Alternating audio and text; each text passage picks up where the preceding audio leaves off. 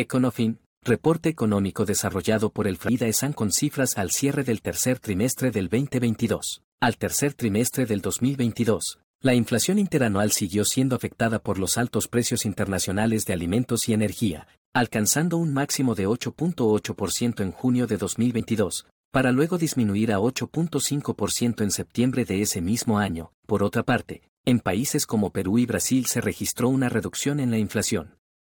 En relación a Brasil, la menor inflación se explica por la aplicación de medidas para reducir el precio de la energía, disminución de impuestos estatales sobre la gasolina, el etanol y la electricidad.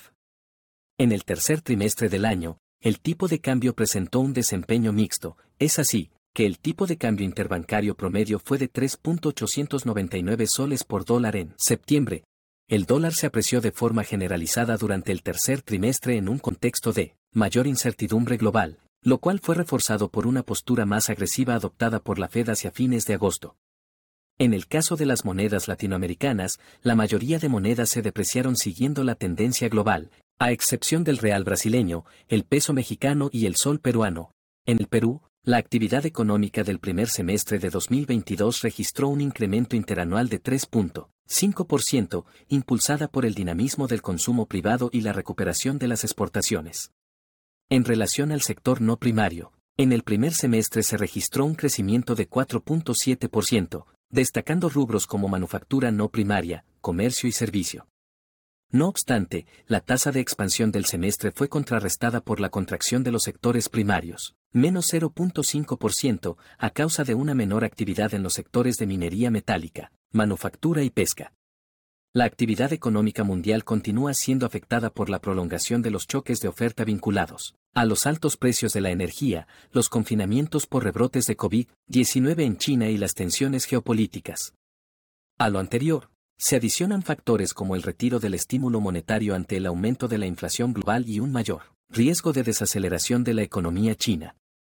En relación a las economías de América Latina, las principales economías se vieron afectadas por el menor crecimiento mundial, lo cual fue compensado, en los casos de Brasil y Colombia, por una expansión de la demanda interna. A septiembre del año 2022, la tasa de desempleo a nivel nacional fue de 7.7%, menor en 2.3% con respecto al dato del mismo periodo en el año 2021. De acuerdo con la encuesta permanente de empleo del INEI, la población ocupada de Lima Metropolitana continuó registrando tasas de crecimiento significativas en los últimos meses, en agosto registró un incremento de 7.9% interanual.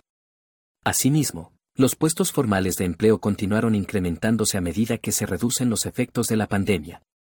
De esta manera, en julio se incrementaron 6.0% interanual y 7.6% en el primer semestre. Econofin, reporte al tercer trimestre elaborado por el equipo de consultoría del Instituto de Regulación y Finanzas de la Universidad de San